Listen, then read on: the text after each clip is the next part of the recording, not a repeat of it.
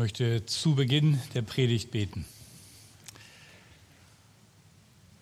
Danke, danke Vater, dass du im Hintergrund arbeitest, wenn wir schlafen, wenn wir uns ausruhen, dann bist du immer noch dabei, ja, in diese Welt zu investieren, Gutes zu tun. Danke, dass wir dein Wort haben und dass du uns deinen Geist gesandt hast, damit wir es gut und richtig verstehen und dass du uns von Herzen liebst. Begegne uns in deinem Wort. Danke, dass du hier mitten unter uns bist. Amen. Ja, vielleicht hat der ein oder andere reingeschaut, was denn heute das Thema der Predigt ist und ist nicht so richtig schlau geworden. Da steht nämlich Überraschung. Und Überraschung wird es auch sein, aber nicht im Sinne von lasst euch überraschen, was für ein Thema es ist, sondern das Thema lautet Überraschung. Vielleicht seid ihr jetzt überrascht, keine Ahnung. Ähm, ihr werdet im Laufe der Predigt rausfinden, woran das eigentlich liegt. Und die Frage äh, ist, liebst du Überraschungen? Ja. ja. Hier vorne habe ich schon mal ein Ja. Ah, du hast in meine Predigt geguckt, kommt drauf an. Das steht hier gleich als zweites. Also äh, kommt wirklich darauf an, ne? also bei mir auch. Liebst du positive Überraschungen? Ich glaube, da können wir alle ein fröhliches Ja zu sagen, zumindest die meisten. Ähm, ich habe so eine Überraschung, also eine Sache, die mir so eingefallen ist, dass ich überlegt habe, Mensch, wo war mal so eine richtig fette Überraschung, die mich wirklich aus dem Nichts so ereilt hat.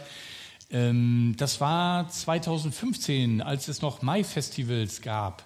Ähm, da waren wir als Familie mit dabei, äh, damals da im Wirftal in der Eifel und hatten äh, gute Freunde äh, von uns eingeladen, Gudi und Leo damals, ich glaube noch ohne Kinder.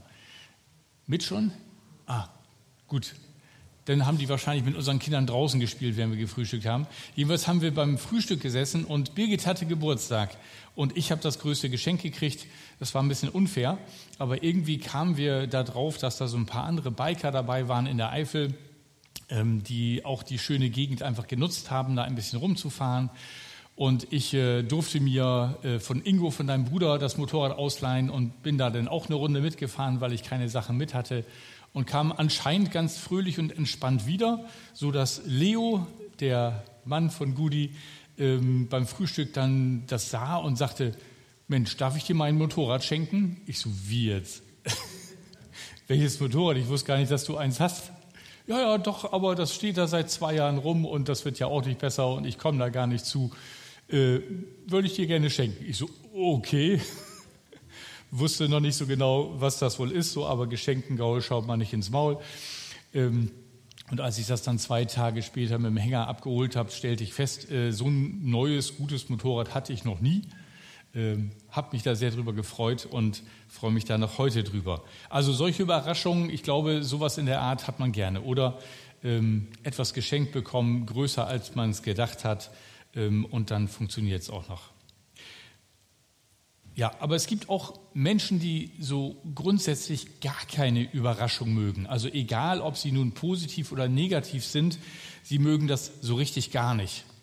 Ich weiß nicht, ähm, ob ihr den Film The Game kennt. Ist schon ein paar Tage her. Ich mag Filme und äh, der ist 1997 gedreht und äh, mit Michael Douglas in der Hauptrolle. Und da geht es um einen Mann, der heißt Nicholas van Orton. Er ist sehr reich, intelligent und erfolgreich. Ein knallharter Geschäftsmann mit Prinzipien und Selbstdisziplin. Er hat die absolute Kontrolle über sein Leben und seine Geschäfte.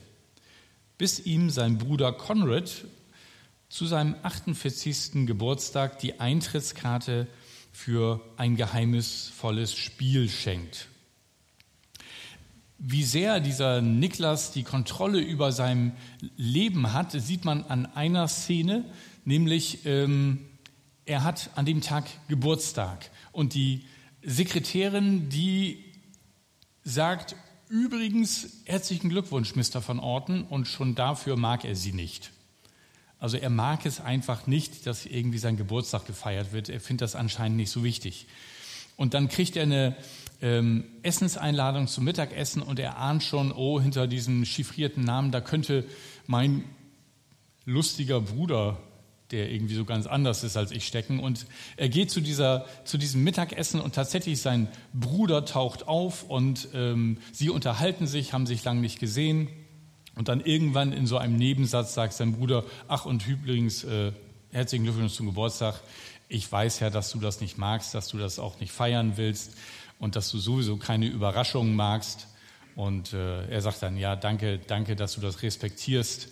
Und in dem Moment steht die gesamte Belegschaft des Restaurants hinter ihm und singt Happy Birthday to you.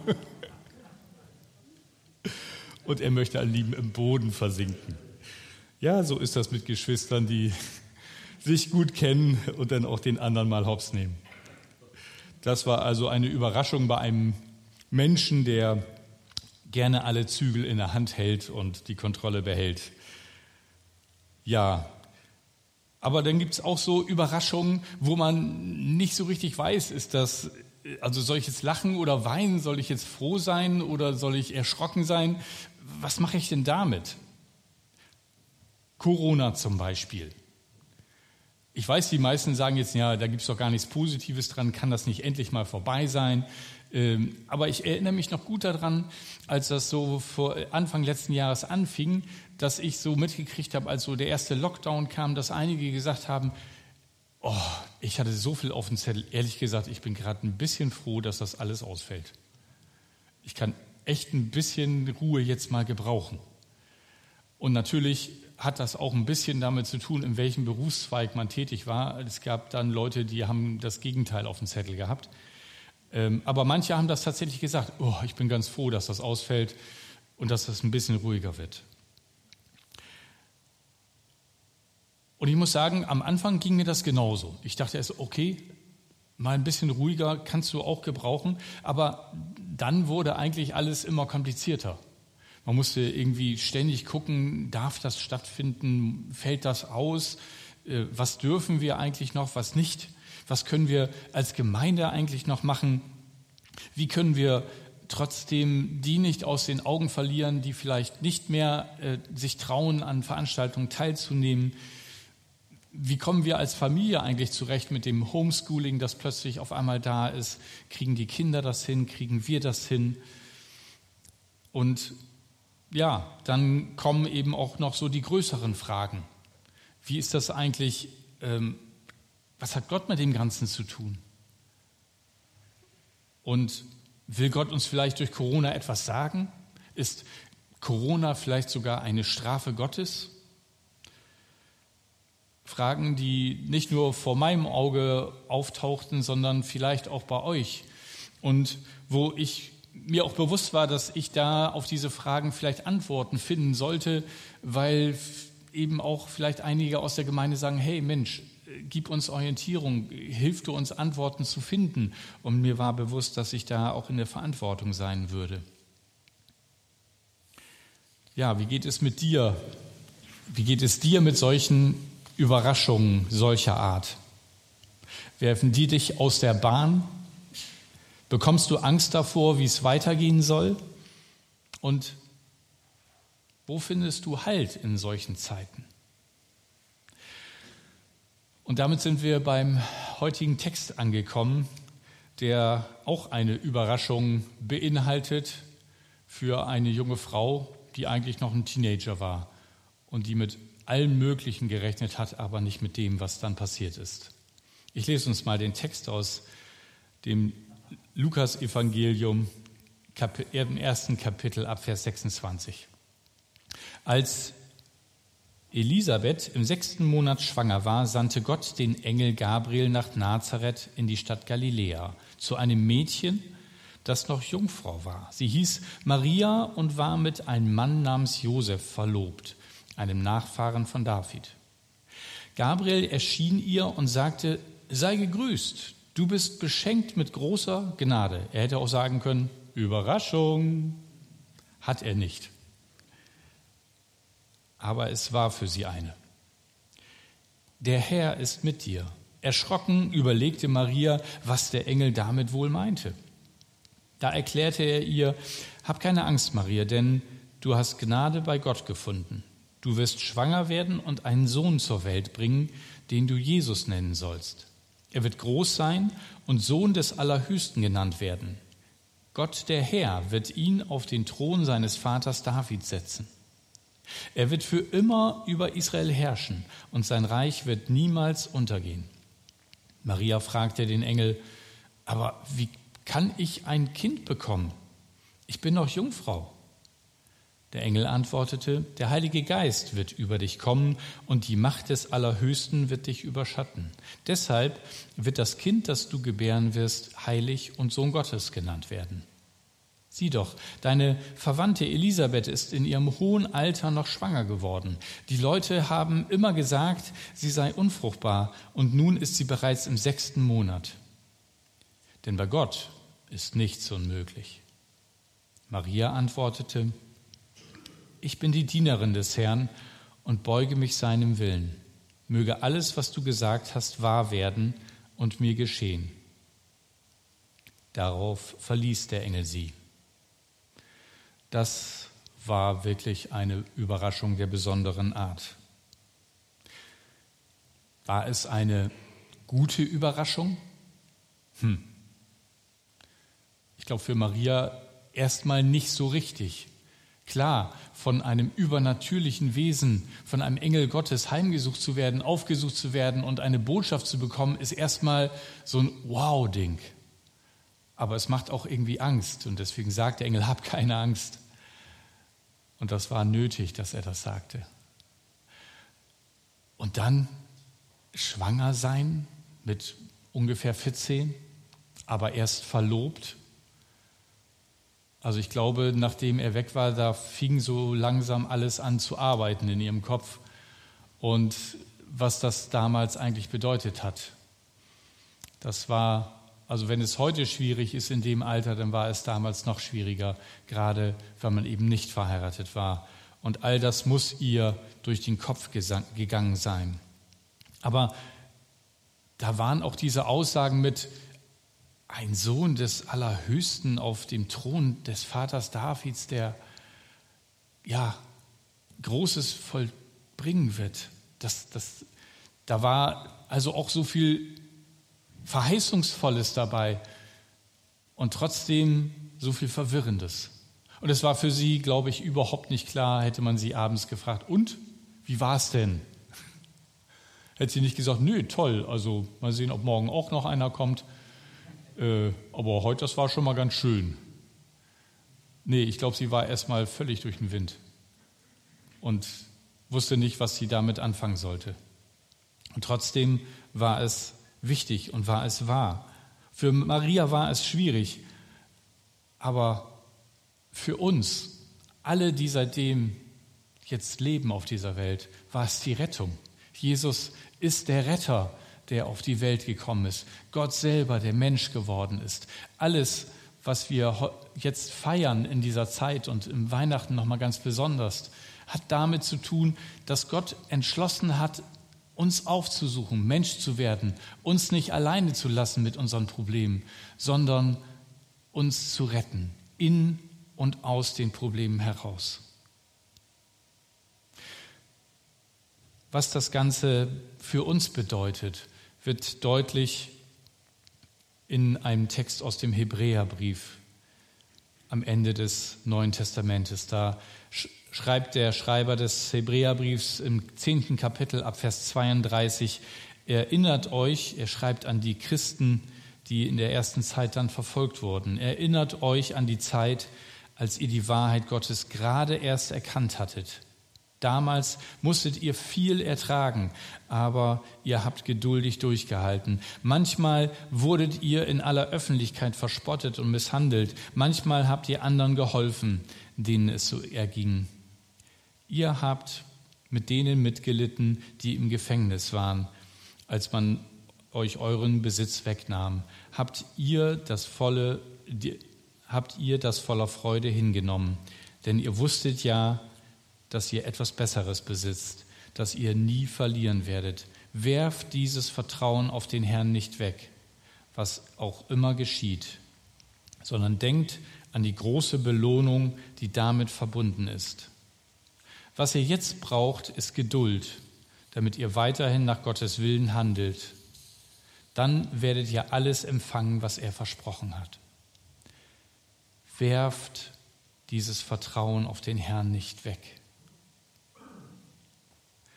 Wisst ihr, wir müssen uns klar machen, wer eigentlich dieser Gott ist, damit wir verstehen, was er uns mit seinem Sohn eigentlich schenkt und was diese Überraschung für Maria eigentlich bedeutet. Mein, meine Predigt hat heute nur einen einzigen Punkt. Und wenn ihr den mitnimmt, bin ich froh. Es geht nicht nur um Überraschung, sondern die Botschaft ist, Gott hat einen Plan für dein Leben. Vertrau ihm. Gott hat einen Plan für dein Leben. Ehrlich, vertrau ihm. Und es ist total wichtig, dass wir uns vor Augen malen, wer Gott eigentlich ist. Oft ist es so, wenn die Überraschung kommt, dann denken wir nur an die Herausforderungen durch die Überraschung, durch das Veränderte, mit dem wir gar nicht gerechnet haben, und dann fangen wir an zu rotieren. Und Gott sagt, hey, vertrau mir. Und wer auch immer dann an uns herantritt, wenn wir so durcheinander sind in der ersten Unruhe und sagt, hey, bleib ruhig, vertrau mir,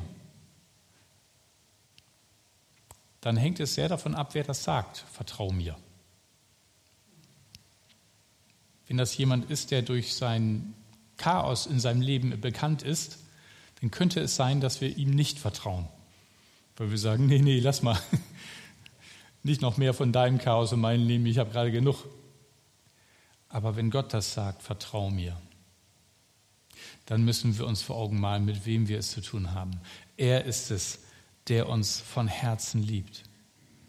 Er ist die Liebe. Er hat sie erfunden und er ist sie in seinem tiefsten Wesen. Und er hat uns ewiges Leben versprochen.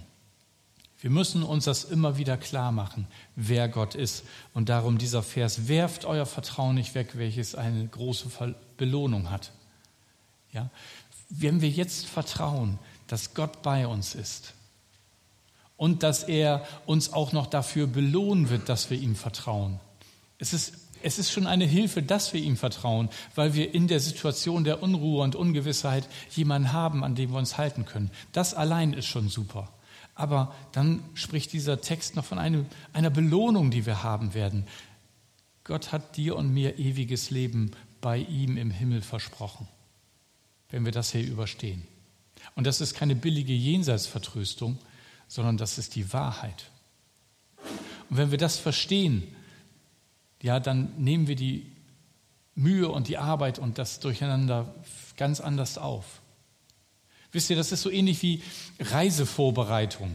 Ich weiß nicht, ist jetzt nicht gerade Urlaubszeit, aber wenn man in Urlaub fährt, ich weiß nicht, wie das euch geht, je größer die Familie, desto hektischer wird das. Und manchmal ist das so, dass dann irgendwie ganz am Schluss, wenn das Auto schon voll ist, noch eine Tasche kommt, mit der man gar nicht gerechnet hat. Und man war gerade so stolz, dass es alles reingepasst hat. So. Und gerade wenn man los will, müssen alle nochmal auf Toilette. Ja, also diese, ja, das ist, inzwischen haben wir uns ganz gut aufgeteilt bei uns. Ich finde, das klappt richtig gut. Birgit packt die Taschen und ich spiele Tetris im Kofferraum und irgendwie klappt das ganz gut. Ähm, aber das Schöne, worauf man sich doch freut, ist doch der Urlaub, oder? Und nicht der Stress beim Einpacken. Man freut sich, wenn es dann endlich losgeht. Und eigentlich geht es genau darum. Der Himmel ist der Urlaub. Und was jetzt ist, das ist viel Hektik und Durcheinander und all das, was uns beschäftigt und quer kommt, das ist aber nichts im Verhältnis zu dem, was auf uns wartet. Weil da jemand ist, der auf uns wartet und der jetzt schon hier ist. Und deswegen, Gott hat einen Plan für dein Leben. Er hat einen Plan. Und ich weiß nicht, wie es dir geht. Ähm, ich hätte manchmal auch ganz gern den Plan. Also auch wenigstens so, einen kleinen Einblick oder ähm, dass man schon mal so ein bisschen gucken kann, was kommt nächstes Jahr. Gott zeigt uns das oft nicht. Und manchmal sind wir da so ein bisschen ungeduldig und wollen das ein bisschen früher wissen. Und je nachdem, wie du als Persönlichkeit veranlagt bist, ähm, kannst du da auch schon mal ein bisschen grantig werden oder sagen, na, dann mache ich das eben selber. bringt selten was. Gott hat einen Plan und wenn wir diesen Plan rausfinden wollen, müssen wir einfach immer in seiner Nähe sein. Und wenn wir das sind, dann wird er uns Schritt für Schritt erklären, wie das weitergeht. Und weißt du, wenn Gott einen Plan für dein Leben hat, dann ist das eine große Erleichterung für dich, weil du musst gar keinen haben. Du musst nicht wissen, was die nächsten 10, 20, 30 Jahre passiert. Weil du weißt gar nicht, wie lange du lebst und wie weit du planen musst und was dann alles kommt. Es sind viel zu viele Dinge, die sich verändern. Und das ist erstmal eine große Erleichterung. Wir haben jemand an unserer Seite, der einen Plan hat. Du musst nur mit ihm in Verbindung bleiben. Er hat den Plan. Vertrauen bedeutet, dass wir vieles noch nicht erkennen, aber ganz doll an dem uns festhalten, der uns durch alles hindurchführt. Im Psalm 23, Vers 4 schreibt David, und ob ich schon wanderte im finstern Tal, fürchte ich kein Unglück, denn du bist bei mir. Es ist egal, wie finster das ist. Eigentlich wörtlich übersetzt heißt das im Tal der Todesschatten. Also das ist nicht nur einfach dunkel und er hatte damals noch keine Taschenlampe. Das ist richtig heftig. Da passieren Dinge, die ihn drohen umzuwerfen, die ihm Angst machen fürchte ich kein Unglück, denn du bist bei mir. Er ist bei dir. Das ist der Trost und durch dein Vertrauen auf ihn rückst du ganz nah an ihn ran und er an dich. Das ist die Verbindung, durch die alles fließt. Wenn du ihm vertraust, dann kommt Frieden in dein Leben. Dann kannst du im größten Sturm ruhig werden. Was bedeutet das ganz praktisch für dich und mich? Zwei Worte. Keine Panik. Keine Panik. Auf gar keinen Fall Panik. Gott hat den Überblick. Ist das nicht genial? Er kennt sich super aus. Er kennt die Vertracktheit deines Problems. Und er hat schon 17 Lösungen auf der Hand. Manchmal kannst du sogar aussuchen. Aber Mach nicht den Fehler und fang selber an, nach Lösungen zu suchen. Frag zuerst ihn. Ich glaube, da sind wir Männer ein bisschen größer in der Versuchung, nach Lösungen zu suchen, weil wir so gerne Probleme lösen. Aber das klappt manchmal erstaunlich schlecht und oft erst nach der dritten schlechten Lösung fällt uns ein, dass wir ja auch mal beten können. Die Frauen sind da manchmal deutlich schneller. Da können wir voneinander lernen. Wende dich mit allen Überraschungen des Lebens an ihn. Vertrau ihm, egal was deine inneren Stimmen oder andere dir sagen. Gott sagt dir, ich kümmere mich um dich. Ich gebe dir die Wärme und Sicherheit, die du brauchst. Ich habe jedes Detail deines Lebens in meiner Hand. Mehr noch, für die, die mich lieben und nach meinem Willen zu mir gehören, führt alles zum Guten. Da die Welt sich in einem fehlerhaften Zustand befindet, glauben viele, das Universum werde durch den Zufall beherrscht. Manches, was passiert, erscheint dir vielleicht willkürlich, scheint wenig oder gar keinen Sinn zu haben. Menschen, die die Welt so betrachten, übersehen eine grundlegende Tatsache, dass der menschliche Verstand begrenzt ist. Was du über die Welt, in der du lebst, weißt, ist nur die Spitze eines Eisbergs. Unter der Oberfläche der sichtbaren Welt liegen Geheimnisse, die zu groß sind, als dass du sie begreifen könntest. Wenn du nur sehen könntest, wie nah ich dir bin, sagt Gott, und dass ich mich ständig für dich einsetze, würdest du nie wieder daran zweifeln, dass ich mich wunderbar um dich kümmere. Deshalb musst du in dem Vertrauen leben, dass ich bei dir bin und dass ich alles im Griff habe. Das möchte Gott dir heute sagen. Paulus hat das im Brief an die Römer einmal so ausgedrückt. Wir wissen aber, dass denen, die Gott lieben, alle Dinge zum Besten dienen müssen. Alle Dinge? Ja, alle. Und Unsere Verbindung zu Gott ist, dass wir ihm vertrauen, dass wir nicht aufhören, ihn zu lieben, egal was passiert. Lass es nie zu, dass irgendein Unglück oder ein Schicksalsschlag dich in die Frage hineintrappt, warum hat das Gott zugelassen? Ich sage dir jetzt schon, da gibt es keine befriedigende Antwort drauf, nur dass dich diese Frage in Distanz zu Gott bringt, weil du anfängst, ihm innerlich Vorwürfe zu machen. Und dann fällst du aus dem Vertrauen und aus der Liebe zu ihm raus. Und dann kann nicht mehr die Lösung von ihm fließen, weil du ihm misstraust. Wenn wir aber Gott lieben, dann müssen, sagt Paulus, uns alle Dinge zum Besten dienen. Was bedeutet das konkret für dein und mein Leben? Jesus sagt in Johannes 10, 27 und 28, meine Schafe hören meine Stimme und ich kenne sie und sie folgen mir und ich gebe ihnen das ewige Leben. Und sie werden niemals umkommen und niemand wird sie aus meiner Hand reißen. Vertrau ihm. Er schützt dich, er ist bei dir, er spricht zu dir. Du kannst lernen, seine Stimme zu hören. Er spricht durch seinen Geist in deine Gedanken und er gibt dir Rat und Trost, wenn du es am dringendsten brauchst. Wir finden Ruhe, Sicherheit und Frieden in Gott, egal welche Stürme um uns toben. Maria antwortete, ich bin die Dienerin des Herrn und beuge mich seinem Willen. Ein größeres Zeichen von Vertrauen konnte sie in dem Moment gar nicht aussprechen. Sie wusste gar nicht, was das alles bedeutet. Aber sie wusste, es kommt von einem Gott, der gut ist und der mich liebt und der mich sieht. Und was auch immer geschieht, es darf geschehen.